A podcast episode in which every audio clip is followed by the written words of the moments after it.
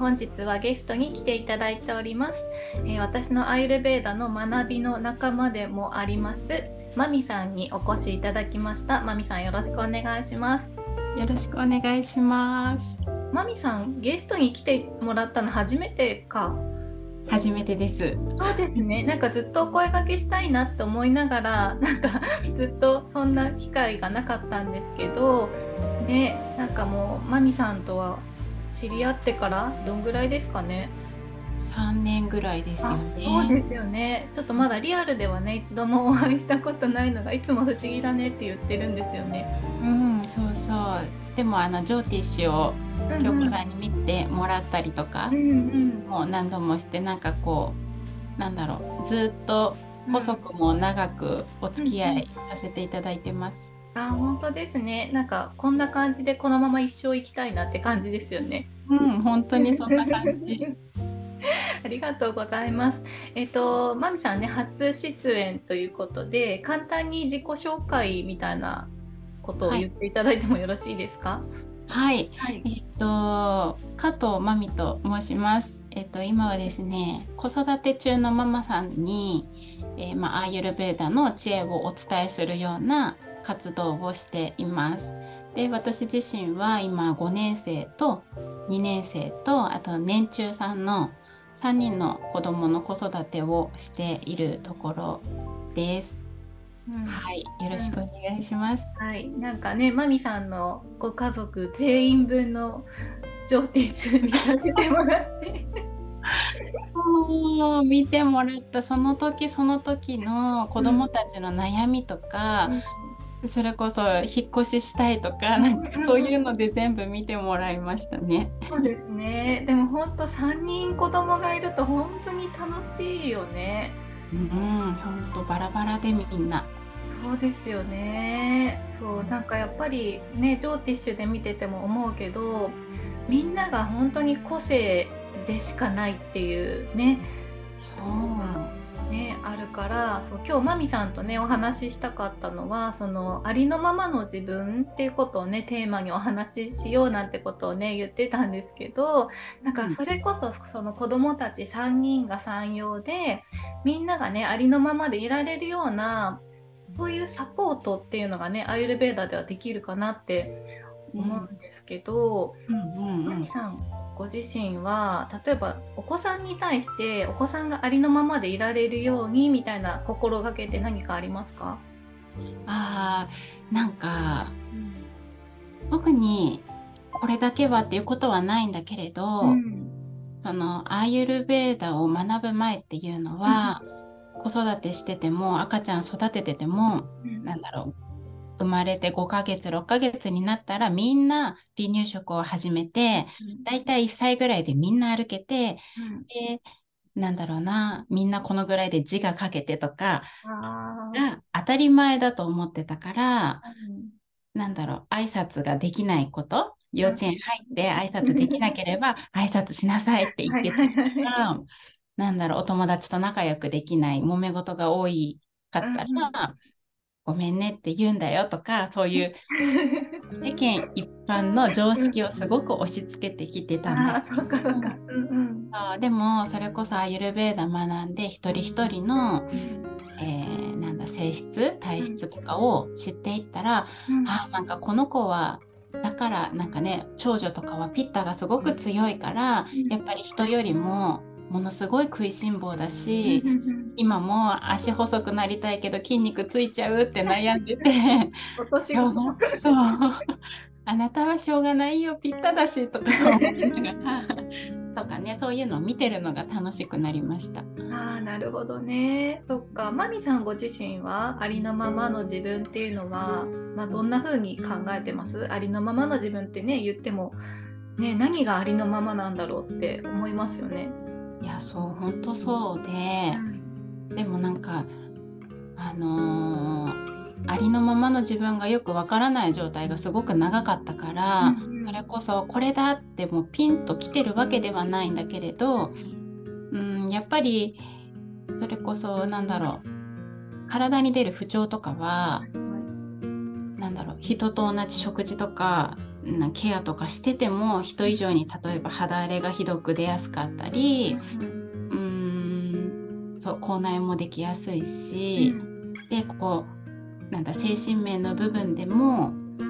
えー、人よりもなんだろうな、うん、力が入りやすい肩に力が入りやすくて、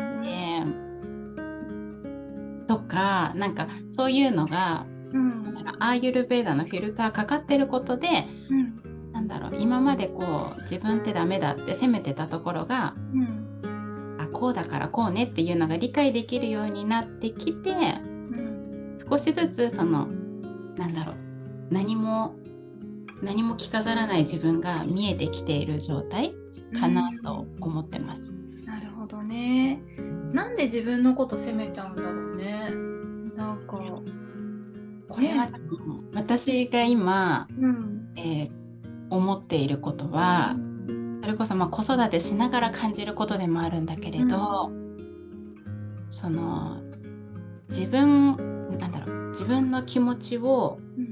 押し殺してでも人と協調性を保つだとか、あとはちょっとね辛いと思っても頑張ってでも、うんえー、乗り越えるみたいなのが良しとされるこの社会で生まれ育ってきたからこそ、どうしてもその癖が大人になっても抜けずに、もっと頑張れるとかこんな自分じゃダメだもっと良くなりなろうっていう、この癖がついてるような気はしてます。ああそうかもね。なんか無意識にみんなそうなっちゃうよねきっとね。うんそんな気がしてるんですけどねそうですよね。なんか確かにねよくそのこのポッドキャストのご相談とかでも人と比べちゃうとかそういうお声はねよくあるんですよね。まみさんのところにもそういうご相談とかありますか？すごいあります。自分責めちゃうとか人と比べて劣ってるとか、うん、自信が持てないとか、うん、そういう声はいただきますね。うんそうですよね。だからありのままの自分を認めるとかってなったらまずはそそういう自分も認めるみたいなことになりますもんね。うんそうそう。だからなんかあのー、すぐにねありのままの自分を認めるとか受け入れるがい,、いいよっていうね、言葉自体はよく聞くけれども、うん、なんだろうそれがね簡単にできれば楽なのに、やっぱり難しいですよね。そうですね。マミさんご自身はどういうきっかけとか自分が多分日々アイルベーダー取り入れたりとかいろいろ考えてきた中でそのありのままの自分を受け入れるきっかけになるようなことであったりとかこれしてるからなんか自分を認められるように少しずつなってきたなとかってそういうことありますか？あでもそれこそいろんな方のお話聞かせていただいて、うん、やっぱりこう第三者目線でその方を見つめていると、うん、どれだけその自分に自信がなくて、うん、人と比べて落ち込んでしまうような方でも、その人の魅力とか、得意な部分とか輝いている部分が必ず見えてくる。でそういった一人一人のさっきの子どもたちじゃないけれどその個性が全然違くて、うん、っていうのを見てきたからこそ、うん、あなんかこうその目線で自分を見ると、自分ももちろん劣ってるところもたくさんあるけれど、うん、輝いてるところがあるなっていうのに気づけたかなと思います。本当そうですねやっぱりその人から見たら自分が短所だと思ってるとこも長所だったりとかしますもんね。いやすごい思いますそれ。うんねだから自分に厳しいのかもしれないですね。いや本当それですね、うん、みんなそうですよね。で自分に厳しいから、うん、結構その自分の一部だと思ってしまいがちな家族にも厳しくなっちゃうんですよね。うんうんうん、確かに。もうマミさんその辺はねもう身に染みてって感じですもんね。本当に。本当に。もうだからなんかあのねいいこと言っといて現実の日々は、うん、あまたなんか、うん、家族を自分のものだと捉えてしまっていたとか、この子の個性が見えなくなってしまっていたとか、その気づきの繰り返しですね。いや本当になんかあのあれですね。お部屋のお掃除みたいな感じですよね。汚れては片付けて汚れては片付けてみたいなね。本当に本当に。でもこう少しずつ、うん、若干少しずつ綺麗になってるかなっていう。ねそうですよね。うん、私もねなんかその自分のありのままの自分をこうちゃんと受け入れるというか、うん、なんかすんなり認められるような感じになったっていうのは多分マミさんが言ったようにいろんな人を見ていてでその人がいいとか悪いとかじゃなくってあみんな違うんだねってことが分かった時にじゃあ私違ってていいじゃんみたいな、うんうんうん、そういうとこが、まあ、違ってるっていうとこでみんな一緒じゃないですか？うん、そうね。ねねそうそうかも。みんなそれぞれ違ってて違うから違うからいいみたいなとこじゃないですか。うん、うん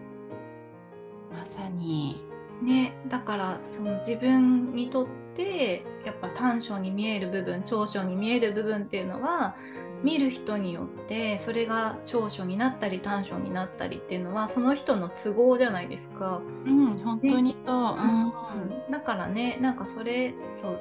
まさに善悪決めない白黒ジャッジしないっていうのはすごい大事だなって思いますね。いや本当にそれでなんかその見かその見る時の自分の状態次第で、うん、白にも黒にも見えてきてしまう。から本当になんかジャッジできないしなんかこうジャッジしても、うん、次の日にはまた色が変わって見えるもんだなっていうのも確かに感じてますね。本当そうですね。なんか、マミさんジャッジするの好きそうだもんね体質的に。わかります わかる。そう面白いんですこうなんか、うん、そう体質を、うん、とかそのなんだろう状況いろんな状況をいろいろこう分析して紐解いていって、これかなって ジャッジしていくの本当に大好き。ねだからいや羨ましいよその消化力。いやでもなんかそのジャッジしてしまう自分も一時期はすごい嫌いで、うんうん、なんかこうこのこれはよしこれは悪いとかなんか人,、人すらもよしあしでジャッジしてる頃とかもあって、うん、なんかそうではなくてこう、すべ、て受け入れられるような視点でいたいなっていうのは、うん、ずっとありましたね。そうですね。そう、なんか人のことを良し悪しつけちゃいますよね。ねえ、そう。だいぶ、だいぶ改善されたなって思いますけど、でもなんか、やっぱり今考えてみると以前はその自分にとって都合がいい人はいい人。都合悪い人は悪い人みたいななんかすごい自分勝手な判断を下してたなって思いますね。いや確かに。それはでも今でも、うん、その良い面としてもこの人はこういうところがいいとか、うんうん、こうだから魅力的とか、何かしらのその、まあ、ジャッジというのか、ねなんかこう視点を自分の視点をこう絡めてしまってる気は今もしますね。うんそうですね、うん、なんか視野を広げていけたらもうちょっと変わるかもしれないですねそういったとこはね。確かにねね、だから一人の人を見た時にその人対私を見るだけじゃなくて、うん、じゃその人対その周りの友達との関係性その人対その家族との関係性とかその人対その人が人生に向き合ってる姿勢とかいろんなその人の面を見てあげることによって、うん、あなんか自分ではジャッジしきれないなみたいなことになるかもしれないですね。確かにね。でもそう本当アイユルベーダでねそれこそご相談受けてどこの体調が乱れてるかどこの動作が乱れてるかってお話しする時も、結局はある側面しか見えてないような気はいつもしていて、今バータ乱れてますねって言いながらもそうじゃない側面がすごいいっぱいあるから、うん、やっぱりその一つの人とか、なんかこう状態を見る視点が包括的にこう、うん、見れるようになるのも、まあ、ユルベーダ実践してると少しずつできるようになるのかなと思ったりもしたり。本当にそうだと思いますね。そこにまず気が付くっていうことと、まあ、気が付いたらそれを意識し続けるっていうことでどんどん変わっていくと思うんですよね。ねだからマミさんはすごいいっぱいカウンセリングしてるじゃないですか。ありがたいことに。ね今何人ぐらいカウンセリングしたんですか？えっとですねまあでも今130人ぐらいですかね。いやすごいですよ。いやね嬉しいです、ね、皆さんいろいろお話聞かせていただいて。なんか多分そのカウンセリングとかやったことない人わかんないと思うんですけどそのジョーティッシュもそうだしアイルベーダのカウンセリングもそうなんですけどもう結構そこに魂削るぐらいの勢いでいくじゃないですか。そうですね、うん、本当そう。なんかもうそこに対するなんだろう労力とか、ね、その人をどうしたら幸せにしてあげられるかなみたいな考えを巡らせたりとかすっごくそのただこうやってお話しする時間以外の時間もめちゃくちゃ使うじゃないですか。うん、そうですねねだからそれを100人超えっていうのはすごいなって思いますね。いやだからなんか好きなんだろうなって思うんですよね。確かにねそうですね、うん、そっかそっか。でマミさんはね講座とかもいろいろね今までも単発講座されてきましたけど、うん、そう今回ねお声がけしたのはいよいよ長期講座始めますということをおっしゃってたんで、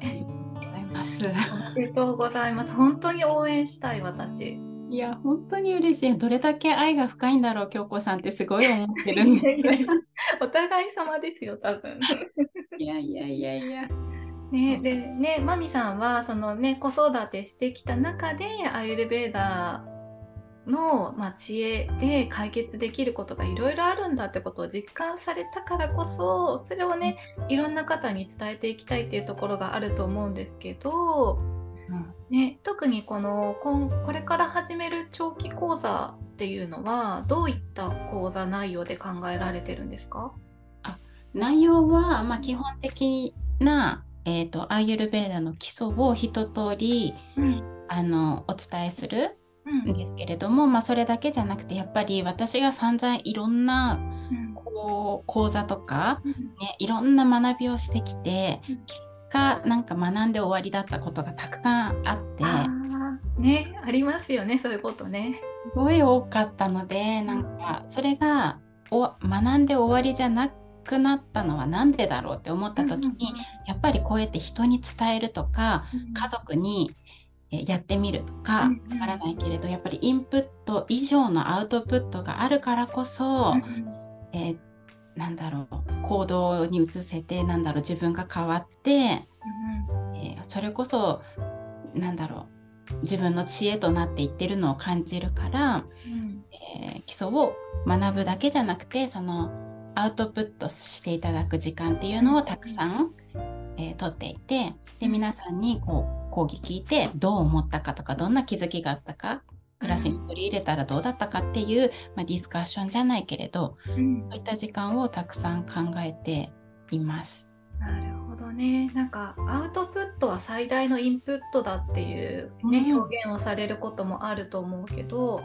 やっぱりアイルベーダでもこれって学びも一つの消化活動じゃないですか。うん、そうです、ね、入れて咀嚼して消化しているものいらないものを分けてで、まあ、アウトプットっていうのは、まあ、誰かのためにとか、まあ、出すことによって分かることがあるとか、まあ、出すこと出すっていうことはちゃんと吸収できてるから出せるっていうことになりますよね。本当にそうですね。うん、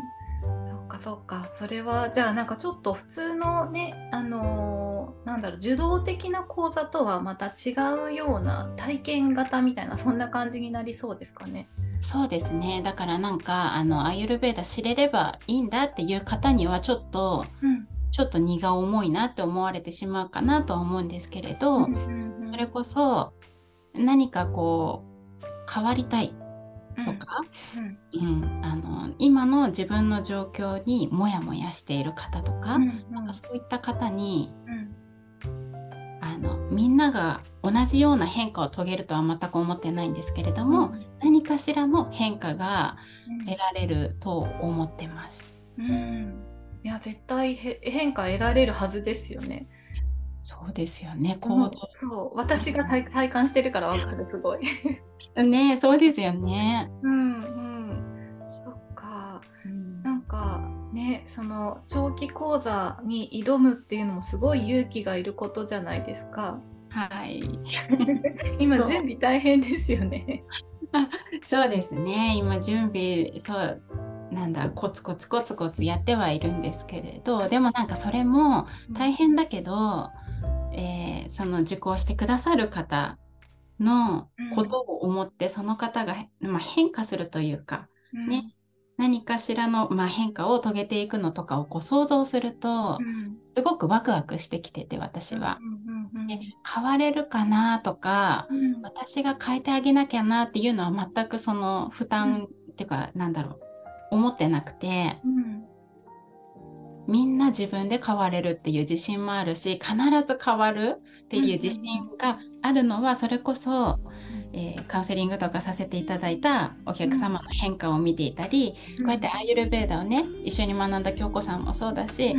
仲間が必ず何かしらの変化を遂げているのを見てるから、うん、なんかその点については、自信を持って不安がない感じでいられてます。あ本当にそうですね私もやっぱり一緒に学んだ仲間を見ててなんかどんどんどんどんみんな幸せになってるなって、うん、思いますよね。いや本当にそう。ね。うん、みんなすごいいい顔になっていきますよね。そうなんですよ。何がね、どんな不調がどう変わったとかなんかそういうことじゃなくて、そうもうオーラとか変わってますよね。ねなんかだんだん怪しいセミナーみたいになってきたけど いやそうそう本当にそうでもなんか私そう京子さんも初めてお会いしてそのモニター越しにいつも見てた、毎週見てた京子さんと今の京子さん全然違いますもんねやっぱり。そうかもしれないですね。うん、なんかやっぱり私も当時のこと振り返るとやっぱ変に力が入ってたし、うん、なんか得体の知れないものを恐れながら生きてたなって思う。うんうんうんそうかもそうかも。うん、だから今はちゃんと自分な自分との信頼関係が出来上がってきたって言ったらいいですかね。うん、それこそね最初冒頭話してたありのままの自分っていうのをまああのすっと認められてるからなんだと思うんですけど、それがねやっぱりアイルベーダーに出会ったからというかまあアイルベーダーじゃなくてもいいと思うんですけどアイルベーダー的な考え方にどこかで触れている人はだんだんそうなるんじゃないかなって思うんですよね。いや本当にそう思います。だからそうアイユルベーダじゃなくてもいいんですけどねって 確かに思うんですけど、そう。でもやっぱりこうたどり着く先はどの道から行っても、うん、そう似た似た方向性のものを感じて進んでる方っていうのはやっぱり同じところにたどり着き感じがしますよね。そうですね。うん、りがとうございます。ちょっと今日は短いお時間だったんですけど、まみさんが長期講座をされるということで、っていうことをね、あの口実に呼びたかっただけなんです、私。本当にずっとお話ししたかったのですごい嬉しいです。ね、なんかリアルでもね、なんかずっとね、コロナだったからさ、なかなか会いにくいみたいなとこもあったけど、うん、なんかそろそろね、会えそうな気がしますよね。ねえ、もうじゃあ今年ぐらいにはぜひ。ぜひぜひ、そうですね。ありがとうございます。まみさん、最後に多分、そうですね、えっ、と、この放送を聞いてくれて、まみさんに興味を持ってくださる方もいると思うんですけれども、何かリスナーさんに向けてメッセージみたいなのありますか？あ、あの、そうですね、私がすごくいつも思っているのは、うんあのちょっと趣旨が違うかもしれないですけれど、うん、この京子さんのご飯と味噌汁さえ聞いていれば、うん、幸せになれると思います。まさかそんなそんな言葉をいただけるとはありがとうございます。いや本当に思うんです。アーユルベーダを学んだ人も、うん、学んでない人も、あの本当京子さんのお話を聞いていると、それこそありのままの自分じゃないけれど自分らしく生きられて心地よく日々過ごせるように聞いてるだけでなれると思ってます。すごいいい言葉。ありがとうございます。本当に本当に。うん。なんか私の場合はね、ポッドキャストの発信っていうところがアイルベーダの学びからつながったんだけど、うん、でもマミさんの場合はそのアイルベーダを人に伝えるっていうこととか、まあ、カウンセリングをして導くみたいなところにつながっていってるからだから出発点一緒なんですよね。そう、ね、表現方法が違うけど出発点一緒だからそのアイルベーダに対してのその考え方とか根本的な大切なとこっていうのは一緒だからなんかちょっと学んでみたいなとかちょっとカウンセリングとか特にお子さん子育てに関して悩んでるママさんとかはマミさんすごい力強いサポーターになってくれると思うのであのマミさんのインスタもすごいさ大盤振る舞いで出してるよねいろんなこと。好きなんですよね。もうなんかずっと続けさせていただいてます。ね、だからマミさんのインスタとかこっそり見てもらうだけでなんか子育てとアイルベーダのなんか子育てに対してのアイルベーダの生かし方みたいなのをちょっと覗けるかなって思うので、ぜひぜひあの皆さんマミさんのインスタも覗いてみてください。はい、ありがとうございます。はい、まみさん、今日はお時間いただきましてありがとうございました。ありがとうございました。はい、またよろしくお願いします。よろしくお願いします。